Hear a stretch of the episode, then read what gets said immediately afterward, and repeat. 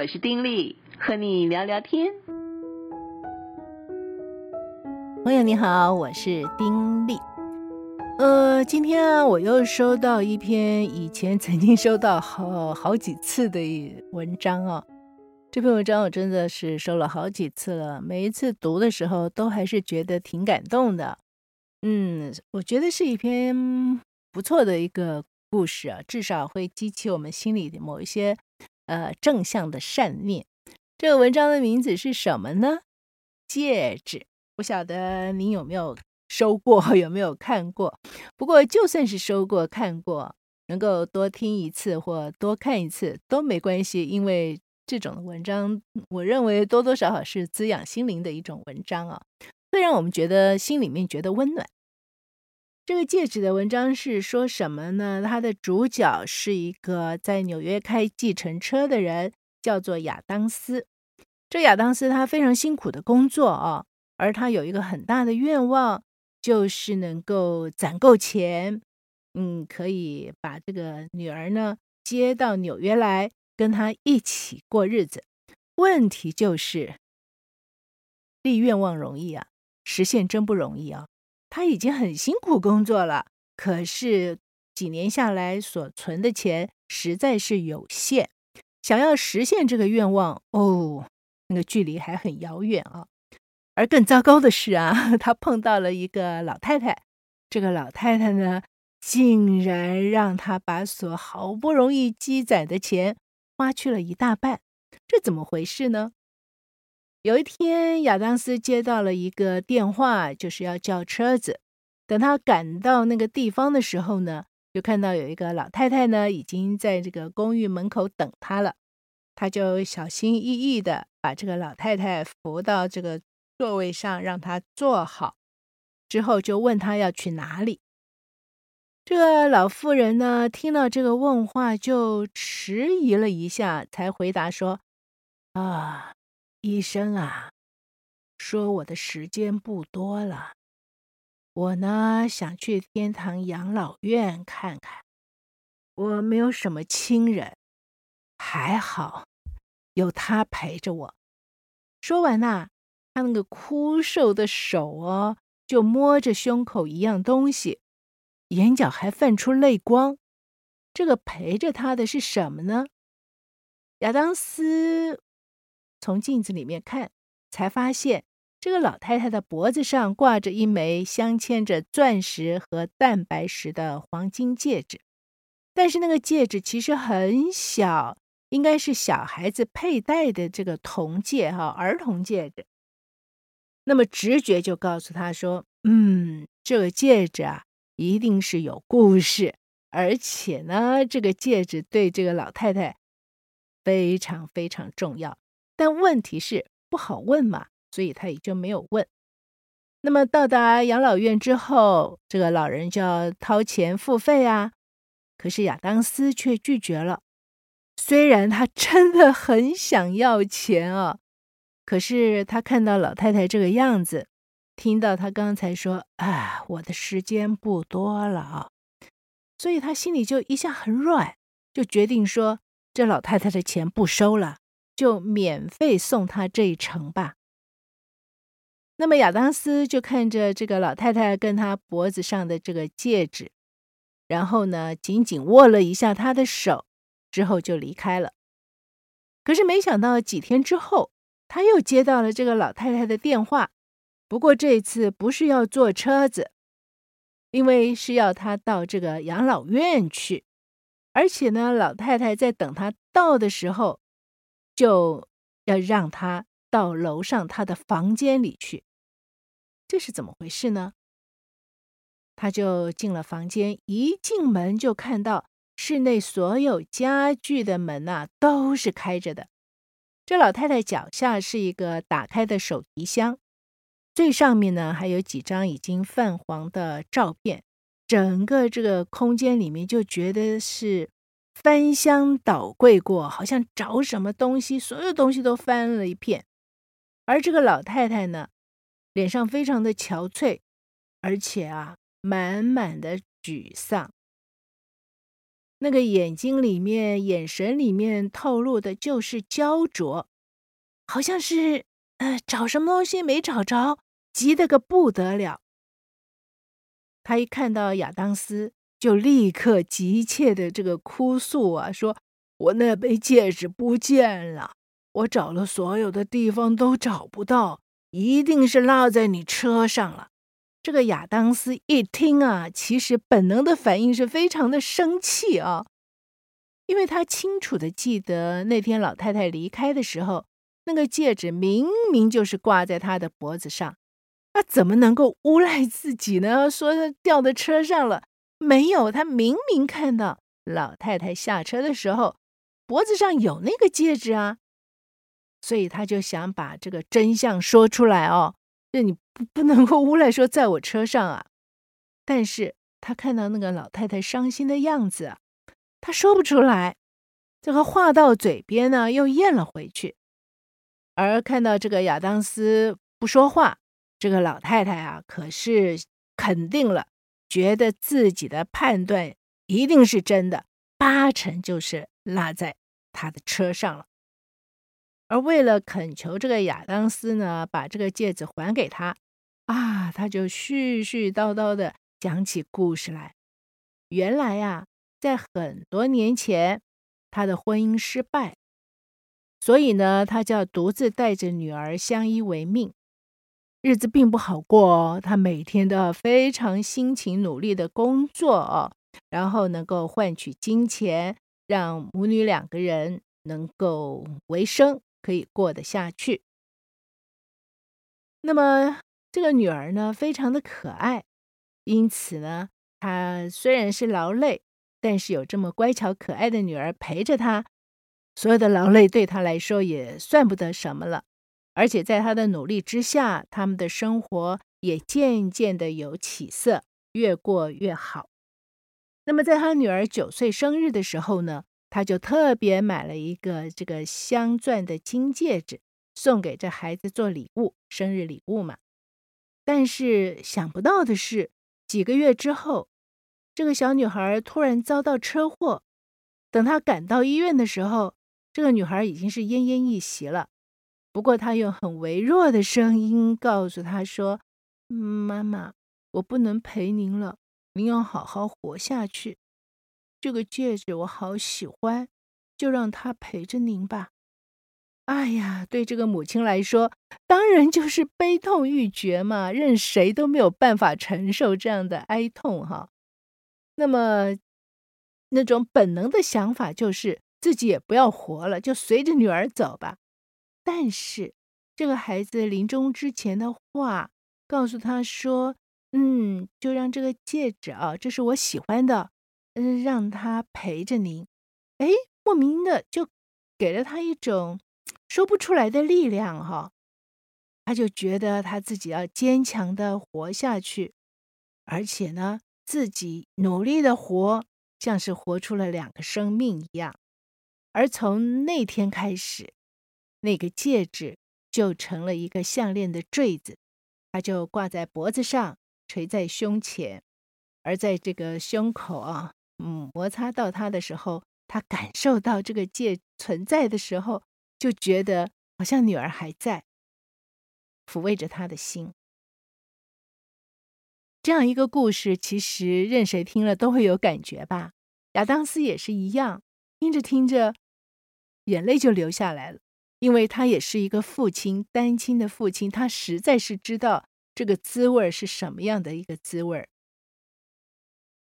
他也明白那个戒指对于这个老太太生命当中的那种重要性，因为这个戒指一直就是支撑着老太太可以活下来的一个力量，所以他就下了一个决心，他决定要背起这个黑锅。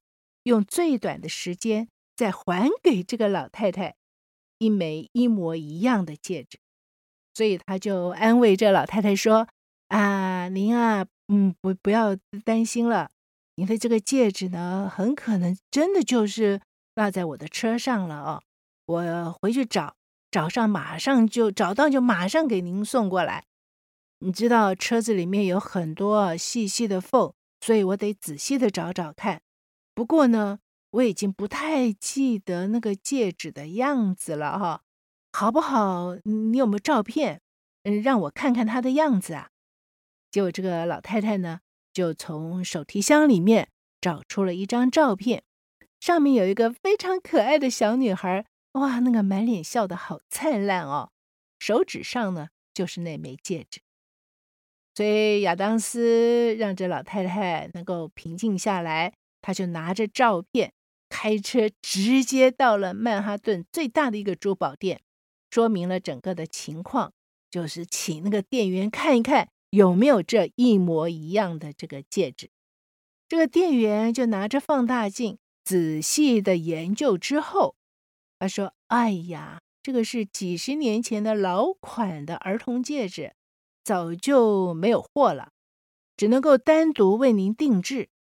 可是呢，这个镶嵌要用的蛋白石是来自匈牙利的，那个钻石呢，来自印度的，所以还要进行一些的处理。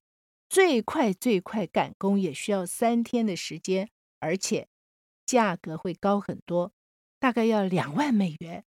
这个对他来讲，这个实在是很大的一笔数目哦。不过，他想的不是钱，他满脑子想到的就是那个老太太那么焦急、难过的那种的表情，还有她的泪水，所以他即刻就答应下来，没有关系，就赶工作吧。三天之后，他真的拿到了他所定制的戒指，用最快的速度去还给那个老太太。老太太拿着这个戒指就仔细端详，脸上呢有种很难形容的表情。之后，她就抱住了亚当斯，泣不成声。对亚当斯来讲，他以为对老太太来说是这个戒指失而复得，因此喜极而泣。所以呢，他对于老太太的这种反应完全没有多想。就是只是在回报老太太说：“哎，戒指回来了就好，戒指回来了就好。”，对他来说，老太太这样子的一种的欢欣快乐，哈，他就觉得心里的这个担子突然就松了。因为虽然他损失了两万美金，对他来说数目很大，是他存款的一半以上，但是能够看到老太太。这样的开心，他也觉得满得安慰。之后呢，他就更加拼命的工作，继续做着要跟女儿团聚的美梦。日子划过去，一年之后，有一天，律师找我亚当斯。律师为什么要找他呢？这个律师就交给他一份遗产清单跟一封信。这个信里面说：“亲爱的亚当斯，我是乔伊。”就是脖子上挂戒指的那个老太太，拿到您找回的戒指时刻，我就知道那个戒指不是我女儿的。您忽略了一点，那个戒指的内侧有我女儿的名字缩写。不过这些都无关紧要了。您对一个老人所做的一切，除了善良，没有其他的解释。你让我在生命的最后感受到了一个陌生人的温暖。当您看到这封信的时候，我已经离去。律师会把我的全部遗产，包括您知道的公寓，还有郊外的一幢别墅，都赠送给你。此外，还有两枚戒指，一枚是您定制的，一枚是我女儿原来有的。我在手提箱里找到了。几个月之后，亚当斯带着女儿到了一个墓地，对着墓碑深深的鞠躬。父女两个人脖子上挂着一模一样的镶钻戒指，当然知道这个戒指一个是他自己定做的，一个是那老太太女儿的，是不是很温馨的一个故事？转记这篇文章的人呢，在后面就加了一句注解说，在这个故事里，我们看到了有时候善良比聪明更难能可贵。聪明是一种天赋，而善良却是一种选择。在亚当斯面对这个老太太的时候，他大可做不一样的选择。老太太说：“这个戒指掉到她车里的时候，我想对所有的人来说，本能的反应都是：哎，老太太，您别胡说了，怎么会掉在我车里？我明明看到你下车的时候如何如何。因为我们觉得你不可以诬赖我啊，是不是？但是亚当斯在那个时刻，却是看到了老太太心里面的焦灼，体会到了老太太心里的那一份。”算是，呃，失落吧，强大的失落跟一种的悲伤，因此他产生了那种人力己力的那种心，以至于他愿意自己付上那么大的代价，让老太太得以宽心。对一个缺乏的人来说，能够在自己缺乏的时候还愿意这样的付出，这不容易哦。而他所以能够这样做的原因，是因为他的心地柔软，他感受到了这个老太太的那种、呃、迫切的需要，感受到了老太太即将离世之前她的那种心情，一路陪伴她的这个戒指，就好像她的女儿一样，一路陪着她，给她一种生命的勇气。可是不见了，这真的是天大地大的事啊、哦！那对一般人来说，可能觉得算了，一个老太太了，那又不值钱啊，没没有太多钱的一个戒指，何必呀？可能会这样想。但是亚当斯不，亚当斯他拥有一种人性原本所拥有的美善，真正的一种善良，这才像人，对不对？我常常想，在人性当中，最初到底是怎么样的？呃，根据圣经来讲的话，人是上帝所造的。那上帝怎么造的呢？上帝可是依照他的形象造出了人。那所以人基本上是非常了不得的哦，他是依据神的形象造的。因此，在人的那个本性里面，应该是有一些很美善、很美善的东西。当然，善良是其中之一，温柔啊，能够。与与人与神有一种很亲密和谐的关系，啊，等等等等，呃，很多这种很正面的东西，应该是在原本的创造当中该有的吧。只不过可惜的是，在人类渐渐的会的东西越来越多的时候，就偏行己路哈，嗯，再也不觉得说。要去遵循上帝所造我们原本的那个样子，好好的活是一件多么重要的事情，而是不断的就是追寻自己所要、所想望的，以至于我们原本的一些的嗯美善呢就被蒙蔽了。我的感觉是这个样子，他不是不在，他只是被蒙蔽。而亚当斯呢，刚刚好，虽然他不是一个有钱的人，但是他那个部分没有被蒙蔽。所以没有被蒙蔽，就好像转载这篇文章的这位不晓得是先生还是女士所说的，这是一个选择。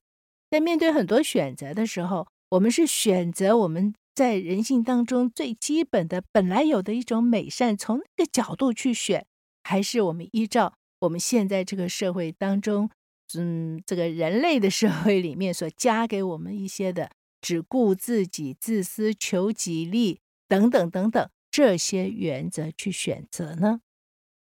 亚当斯选择了前者，而他也得到极大的回报。当然不是说哦，我们因为想要得回报，我们就好好的做好事，不是这样啊，而是因为，嗯，这是一个很美的一件事情。他做了一件很好的事，依据他内心的善良跟美善，而这个老太太全然接受了、领受了。而这个老太太也给了他他所能给的最大的回报。亚当斯没有因为付出而没有办法实现他的美梦，反而是因为他的付出而提早实现了他的美梦。你说这是不是一个极美的故事？可能有人觉得说：“哎呀，这种东西不是真的啦，编的。”我的感觉是，就算是编的，也让这样美善的故事在我们的心灵里面投下，就算是一滴两滴好了，滋润我们心灵的水滴，而让我们的心就变得更柔软，也让我们有一颗愿意善良的心去看待我们周围的人与事。今天聊到这儿喽，下次再聊。此刻跟你说再会，祝福你平安喜乐，拜拜。